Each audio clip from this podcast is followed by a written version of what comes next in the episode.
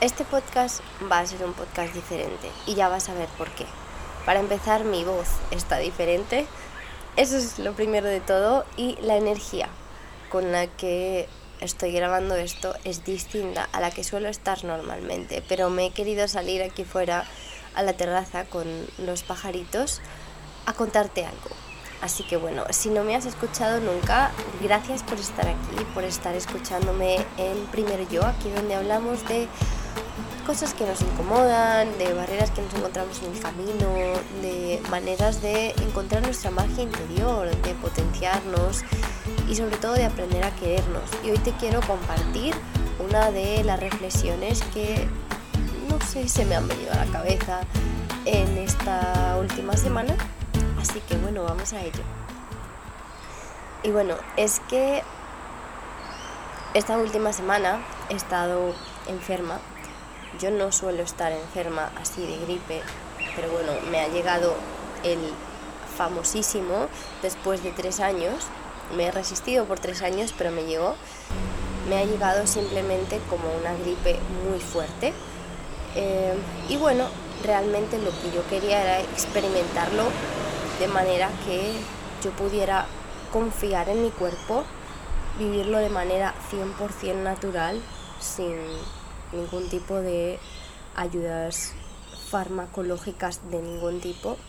Y yo lo elegí así porque quería saber hasta qué punto mi cuerpo era capaz. Porque, bueno, si ya me lleváis siguiendo tiempo, sabéis que de más joven sí que vivía mm, más tiempo, como, a ver, no vivía enferma, pero Solía estar enferma con frecuencia, tomaba muchas medicinas y en los últimos años he estado intentando construir una relación con mi cuerpo distinta en la que yo pueda llegar a un punto de confiar en mi cuerpo y saber hasta dónde puede llegar. Y esta era una prueba que quería pasar sin duda con mi cuerpo y de la mano y permitiéndole a mi cuerpo llevar su ritmo. Ha sido bastante retador, no voy a decir que no, el decirle a mi cuerpo, tú tómate tu tiempo, haz lo que tengas que hacer, no voy a controlar nada y voy a dejar que las cosas sean como tengan que ser. Y obviamente, pues todo lleva su tiempo y su proceso. Y mm, bueno, cada uno lo vive como lo quiere vivir, pero sabéis que a mí me gusta utilizar estos momentos en los que el cuerpo está, mm, no sé si cansado, pero mm, utilizando sus energías en un proceso tan básico como es el de luchar contra algo para mm, dar luz a otras partes de mí que a lo mejor salen porque no tengo tanta energía para cubrirlas. O sea, es decir, el subconsciente empieza a actuar, obviamente, pero mi mente consciente no es tan fuerte como para yo decir, no, eso no está ahí y entonces se, empieza todo a hacer más evidente y además hemos tenido esta semana también una luna llena que también le da luz a, a ciertas cosas que dejamos mm, un poco, no sé si oscuras, pero las tapamos sin quererlo. Y bueno, mmm, quería utilizar esta ocasión en, en este podcast porque hablamos la semana pasada de lo que era el control y sin duda en este proceso estoy teniendo que dejar ir un montón de, cosas del control, porque obviamente yo quiero estar 100% bien ya, porque tal, porque cual, y entonces es cuando yo digo, no, mi cuerpo tiene el control, no yo, eh, y le dejo decidir como, como tenga que ser. Y en este proceso han salido otras cosas sobre el control y sobre lo que es amar a otras personas soltando el control.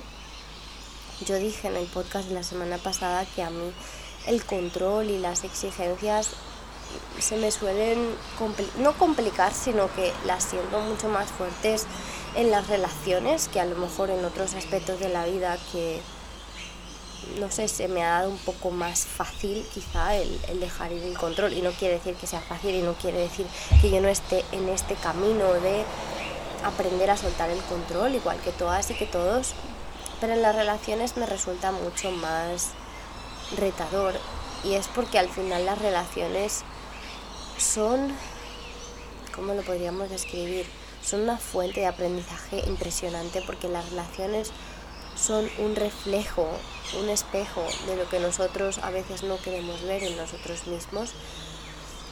Y es verdad que he tenido esta conversación con varias personas, el cómo las relaciones nos reflejan aspectos de nosotros y hay gente que me dicen, no, pero yo no lo creo así, porque hay aspectos de X persona que yo no los tengo, no los reflejo de ninguna manera, pero en mi caso he llegado a experimentar que al final era yo, mi ego, el que no se quería hacer cargo de eso y por eso decía que, no, que no me, no me están reflejando nada de mí.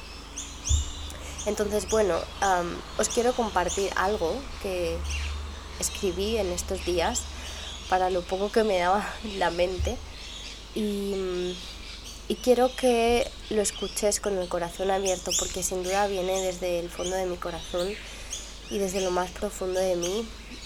Quizá te ayude, quizá no, quizá estés listo lista para escuchar esto, quizá no, pero sin duda creo que um, mis relaciones van a pasar a otro nivel tengo esa intención y quiero mantenerlo. Y cuando uno pasa sus relaciones a otro nivel, también pasa su vida a otro nivel. Así que bueno, os lo voy a leer sin ninguna expectativa. Este, esto es lo que os quiero compartir esta semana. y bueno, que sepáis de nuevo que la voz suena peor de lo que realmente estoy ahora mismo.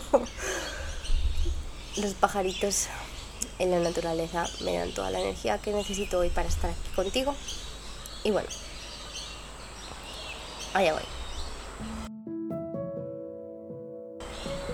Me di cuenta de que no sabía amar. Me di cuenta de que mi amar estaba escondido detrás del salvar, poner condiciones, cambiar la realidad para agradar a mi mente mantener a mi ego tranquilo, diciéndole que las cosas iban como yo creía que estaban bien, bajo control, en lo que yo creía que era válido, en lo que yo creía que tenía que ser, dejando a un lado tu misión, lo que tú viniste a hacer y a aprender, la decisión de ser tú, elegirte a ti, lo que crees que te hace bien y lo que no. Me olvidé que controlando lo que eres, opaco tu libertad y opaco la mía, porque me ocupo más de ti que de mí, porque tengo mi energía en cambiar las cosas para lo que yo creo que es el bien. Pero entonces, ¿te elegí a ti? o la idea de ti que tenía en mi cabeza. Esto es como irse a comprar una falda que juras que amas y cuando llegas a casa la desarmas, cambias de color, le quitas los botones y le pones una cremallera, la cortas, le haces una forma distinta, le añades un montón de cosas que a ti te agradan.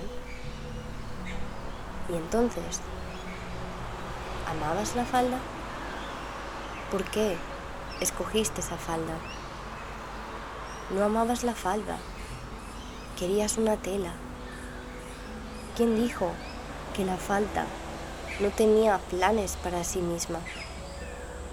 Incluso si la falda quería estar en un escaparate, quieta, solamente para que todo el mundo la admirase al pasar, ¿Quién eres tú para decir que esos planes no eran lo suficientemente dignos? ¿Qué tal si te hubieras parado a admirarla y tú simplemente hubieras comprado una tela? Pero, ¿para qué querías la tela?